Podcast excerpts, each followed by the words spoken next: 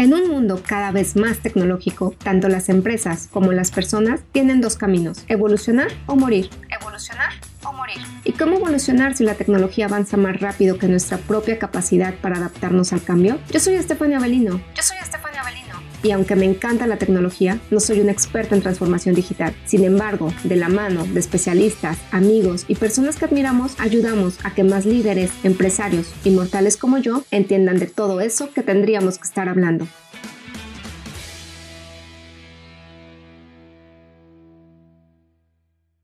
¿Alguna vez se han preguntado si nuestro teléfono realmente ve y escucha lo que hacemos o si las redes sociales nos están vigilando? Si se lo han preguntado, entonces este capítulo les interesa. Hoy invité a Juan Ángel, un experto en ciberseguridad, para que nos diga la realidad. Gracias Juan Ángel por estar aquí. Hola Fanny, buenas tardes. Gracias por invitarme y nuevamente es un placer estar platicando contigo estos temas. Y la pregunta que haces es muy interesante. ¿Realmente sabemos si nos vigilan, no nos vigilan y por qué nos vigilan en caso de que nos estén vigilando? Fíjate que en días pasados estaba escuchando una plática en TED Talk, una chica de Inglaterra donde se presentó, de hecho cuando estábamos viendo ahí el, intro, nos sorprendió que ella empezó a describirse cómo es ella, cuáles eran sus gustos, a qué hora se levantaba, a qué hora se dormía, eh, su gato, a qué horas comía, cuánto comía, a qué comida le gustaba, si tenía casa propia, al final ella llega a la conclusión y dice en esta descripción no la estoy haciendo yo. Esta es la descripción que encontré en internet de cómo es ella. Entonces, lo que eh, el tema aquí interesante es cuando al final ella dice, no les interesan quién soy yo como nombre. Quieren ver de mí los comportamientos, que me gusta, cómo hago, cómo vivo, cómo visto. Eh, me gusta eh, buscar las tendencias y al final detrás de todo eso hay una industria de marketing o una industria de inteligencia. de inteligencia artificial donde empiezan a cruzar información y lo que buscan es buscar geolocalizaciones para ver en qué parte de zonas empezar. Y lo más increíble es que eh, detrás de todo ese marketing, de ese marketing te empiezan a inducir no realmente lo que tú quieres, te están induciendo qué es lo que realmente ellos creen que te va a gustar y te quitan ahí tu, libre decisión de qué es lo que quieres hacer. Es importante mencionar que en el mundo generamos 2.5 trillones de bytes de información. Eso es bastante. Y creo que nuestro error y nuestros tres errores como usuarios es pensar que esa información no importa, que realmente no somos importantes, no somos un presidente, no somos un artista y que el problema está en las empresas, está en las redes sociales. Lo que nosotros hacemos es no darnos cuenta que estamos viviendo en casas de cristal, que nuestra información la estamos exponiendo y que pensamos que la información que estamos generando no sirve para nada, cuando en realidad sirve y tiene un valor muy grande para las empresas. Correcto. ¿Has escuchado tú la palabra o el término Big Data? No es nuevo. Big Data ya lleva más de 15 años cuando empezó ese concepto. Big Data, pues es, eso. Deja empezar a recopilar la información. Hay mucha gente que va a coincidir conmigo. Donde dicen, los datos es oro. si sabes tú combinar todos esos datos, te da muchos datos estadísticos, tendencias, comportamientos, etcétera. Entonces, recolectando toda esa información, almacenar datos no es caro. No, es gratis, de hecho. Sí, entonces este, ya es, es muy bajo el costo que te da el estar almacenando datos. Entonces, entre más datos tengamos y hay gente detrás de todos esos datos que buscan el pagar por esos datos. Hace rato cuando decides tú si nos están vigilando, ¿por qué nos están vigilando? Entonces, no les intereso yo, a lo mejor Juan Ángel no les interesa el nombre de la persona, les interesa el gente que sea como yo, de mi edad, de que sea hombre, de que viva en la cierta zona o cierta región del país, que tenga afición por ciertos productos, por cierta marca de ropa, por cierta clase de carros, y de ahí ahora sí empezar a buscar comportamientos y empezar a hacer, impulsar negocios hacia el mercado. Quiero explicarles a la audiencia cómo lo hacen las empresas. Y nosotros, yo creo que ya el noventa y tantos por ciento de la población tiene un celular. Y esa es la principal ventana para que nosotros expongamos nuestra información. Ahí descargamos aplicaciones que aparentemente son gratis, pero el precio que vamos a pagar por ellas es nuestra información. Eh, viene este tema. Los aplicativos que utilizamos en los celulares, hay aplicativos gratis, hay aplicativos que sí traen costo. La mayoría, yo te puedo decir que más del 90 de los aplicativos que descargamos en nuestros teléfonos son gratis. Y vamos a decir gratis entre comillas, porque para hacer un aplicativo, tú sabes que hay un desarrollo de ingeniería atrás, se tienen que pagar sueldos al que desarrolló la infraestructura donde montaron ese aplicativo, sí son muy costosos. Pero alguien está pagando para que tú uses ese aplicativo y detrás de ese uso, pues obviamente traer los datos, como hablábamos en un principio, los comportamientos. En la mayoría de los aplicativos te habrás dado cuenta tú, hoy por hoy lo están haciendo, hace tiempo no lo hacían. Al momento que lo estás instalando, te pide tu consentimiento para que ese aplicativo pueda ver tus cámaras, pueda ver tus contactos, Incluso te dice que si puede utilizar tu localización al momento que lo estás utilizando. Entonces ya nos dan un poquito de libertad para decir no quiero que, utilices mi ubicación para poder utilizar tu, aplicativo.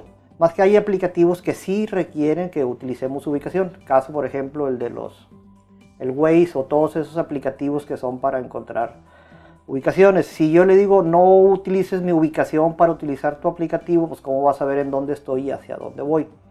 Entonces, eh, hay una opción que tú le puedes... Mira, definitivamente no podemos decirle que no pesque nuestros datos. Porque lo que sí puedes hacer tú es, entra a los aplicativos y dile solamente utiliza mi ubicación cuando lo esté usando. Cuando no lo esté usando en segundo plano, dile no, no me lo estés utilizando. Eh, y hace rato decías, no solamente el teléfono celular es el que está extrayendo nuestra información. También pasa esto, somos muy afectos a tener tarjetas VIPs cuando vamos a un centro comercial o cuando vamos a una peluquería, eh, que nos dan la tarjeta y esa tarjeta a veces nos dicen, asocia esta tarjeta a un número de teléfono o asóciala a un correo electrónico. Entonces aquí viene un tema muy importante los datos que utilizas en tu celular, los datos que tú dejas en otros datos, hay una parte que le llaman correlación. Y en algún momento van a decir cómo, quién es la persona que me está utilizando, es la misma que está utilizando la tarjeta, es el mismo que entró a un correo electrónico, es el mismo que estuvo utilizando esta, este correo electrónico, pero no fue a través de su celular. Ahora, hace rato decías, todos teníamos un equipo celular. Tenemos más de dos dispositivos promedio utilizando por persona. Uno es tu celular, tu tableta de personal, los que lo tenemos, y la computadora, la de la casa o la, la, del, o la del trabajo. Sí, las empresas siempre van a pagar para que nosotros usemos las aplicaciones, como bien lo dices, y es porque insertan tecnológicamente una SDK en las aplicaciones para que tenga tu consentimiento de estar extrayendo información, porque existe otra cosa que es la privacidad de datos. ¿Cómo funciona? ¿Hasta qué grado nos está protegiendo la privacidad de datos? Mira, la, si hablamos específicamente en México, la Ley Federal de Protección de Datos de Posesión de Particulares es muy, es muy explícita y muy directa.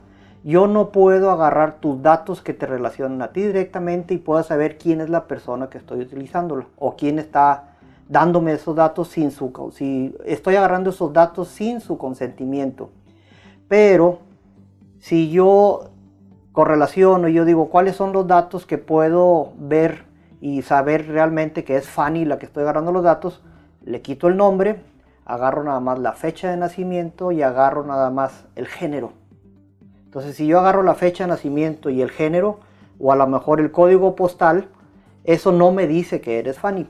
Pero si en otro lado yo busco otros datos donde yo encuentro que Fanny, ella sola dio sus datos, incluso puso su dirección, su código postal y su fecha de nacimiento, entonces ya me encuentro datos seudónimos de otros aplicativos y donde ella la estoy conectando son datos que no infringen la ley federal de protección y de ahí yo ahora sí ya puedo saber quién es exactamente la persona sin estar infringiendo en la ley federal de protección de datos.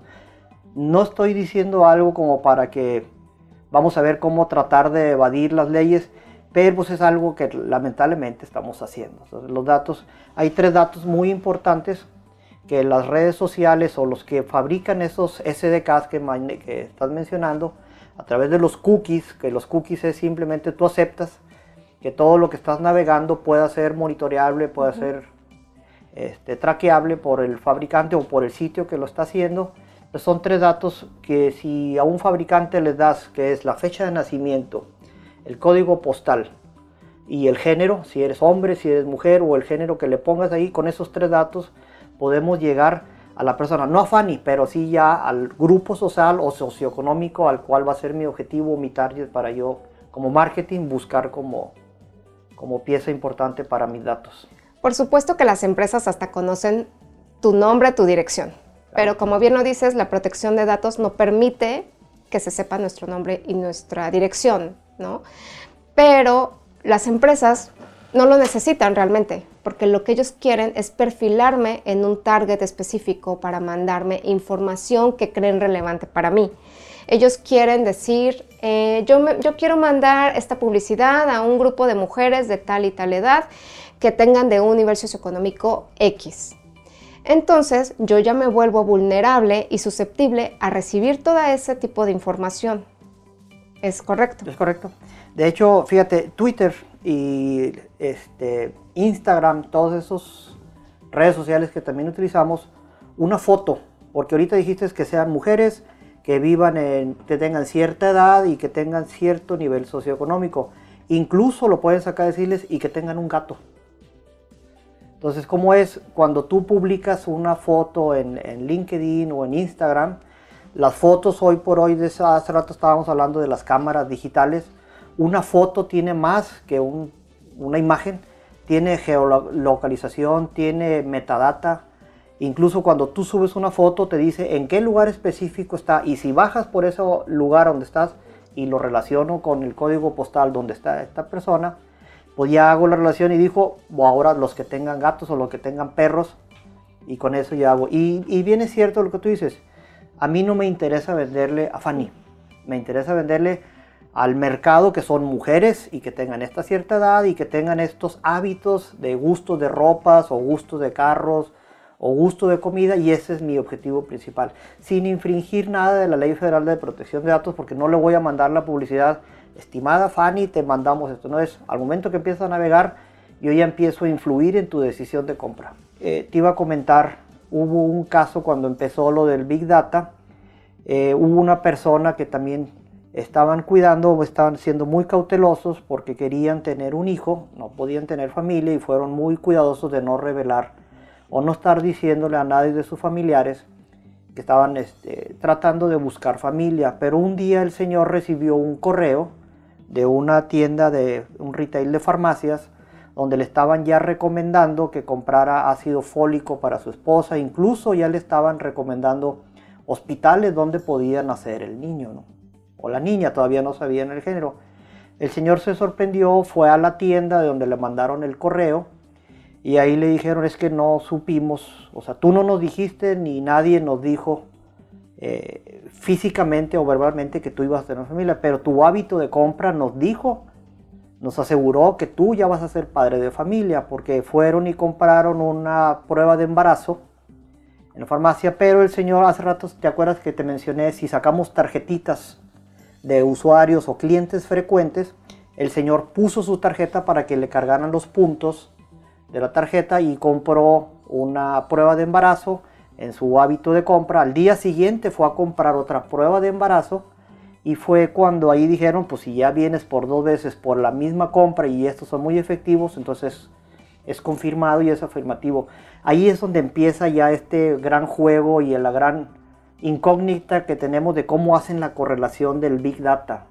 Entonces, no lo usó por celular, no le dijo nadie, pero fue un hábito de compra que él hizo, utilizó una tarjeta y ahí fue donde sacaron sus datos. La conclusión sería que no nos podemos volver ermitaños en tecnología. No podemos dejar de usar nuestros celulares, no podemos dejar de bajar aplicaciones, porque ya se convirtió en parte de nuestra vida. Pero sí podemos usarlo de manera más inteligente y consciente, sabiendo que todo lo que hagamos con nuestros celulares, en nuestro computador también, va a ser importante para alguien y se va a convertir en data que después va a generar un comportamiento de hábito y puedo ser susceptible a recibir información. Tenemos esa opción, tenemos que usar la tecnología, pero hay que utilizarla con inteligencia y usarla y dar nuestros datos cuando realmente los necesitemos. Eh, los celulares, cuando le dicen la palabra de eh, teléfonos inteligentes, creo que los sobrevaloramos o subvaloramos, no sé cómo. Los subvaloramos. Sí son inteligentes y muy inteligentes. De hecho, un teléfono incluso te puede decir si ahorita estás sentada, estás parada o si estás inclinada incluso dentro de tu silla. O sea, el teléfono puede saber exactamente qué es lo que estás haciendo y en dónde estás y si el lugar en donde estás está iluminado o no está iluminado. O sea, sí son realmente muy inteligentes. tenemos que tener mucho cuidado cómo lo está haciendo esos aplicativos que estamos bajando. Búsquenlo dentro de sus opciones, decirles solamente eh, busca mis datos cuando te estoy usando. Si no te estoy usando, déjalo apago. Cuando estamos ya en nuestras casas y ya estamos durmiendo, hay quienes por necesidad laboral o por necesidad ya de familia tienen que tener los celulares prendidos. Si no es tu caso, pues lo mejor recomendable es apágalo en las noches, si no lo estás usando, apágalos y utilízalos realmente cuando tengas que utilizarlos y ser muy cuidadosos con las aplicaciones que descargamos, sobre todo aquellas que son gratis. Sí, los teléfonos o las empresas eh, pueden saber a través de nuestros celulares si estamos trabajando, si estamos socializando o si realmente donde estamos es nuestra vivienda por los hábitos de consumo, porque por ejemplo se dan cuenta que yo paso en un horario de 7 de la noche a 7 de la mañana en un lugar, entonces a través de algoritmos se da a entender que es mi casa, ¿no? O si paso en un horario laboral en determinado lugar, en determinado lugar, perdón, de, de lunes a viernes, se da a entender que entonces es donde trabajo. A veces nos da miedo hasta sacar nuestro celular pensando que nos van a robar algo material, ¿no? Pensando que nos van a robar nuestro equipo, cuando realmente lo que nos van a estar robando al usar el celular es toda la información que estamos generando. Entonces yo creo que aquí, Fanny, la recomendación es, este, si utilicemos la tecnología, vivimos en un mundo de tecnología donde realmente debemos estar usando esa tecnología y se va a seguir haciendo más uso de la tecnología, como va haciendo ya todo este proceso de transformación digital. Y ya a llegar el momento, ¿quién iba a pensar que hace 10 años desde la casa yo podía pagar la luz, el teléfono, todos los servicios básicos sin necesidad de ir al banco? Va a llegar un momento a que a las tiendas departamentales que ya lo están haciendo, tú simplemente con cuatro clics te envían ya la despensa a tu casa, te envían productos a tu casa. Entonces vamos a ser más dependientes de los dispositivos o los teléfonos inteligentes. Nada más que hay que tratar de trabajar igual de inteligente como los teléfonos son, con las recomendaciones que te había dicho. La geolocalización, si no lo estás utilizando, pues dile a tu celular, no utilices mi geolocalización cuando yo lo estoy utilizando. O cada vez que quieres mandar una información o algo de tu casa o algo personal, piénsalo dos veces antes de, de enviarle esa información. Entonces, sí hay que utilizarla, no podemos decirle no sabemos el riesgo, entonces si sabemos el riesgo, lo que dijimos hace rato, eh, la gente se puede vigilar mejor si saben ellos que no están siendo vigilados, entonces sí estamos siendo vigilados de alguna manera, a lo mejor no con cámaras, pero sí en nuestros comportamientos. Muchas gracias Juan Ángel por esta entrevista y nos vemos en un capítulo más la siguiente semana. Búsquenos en nuestras redes sociales como Grupo Big One.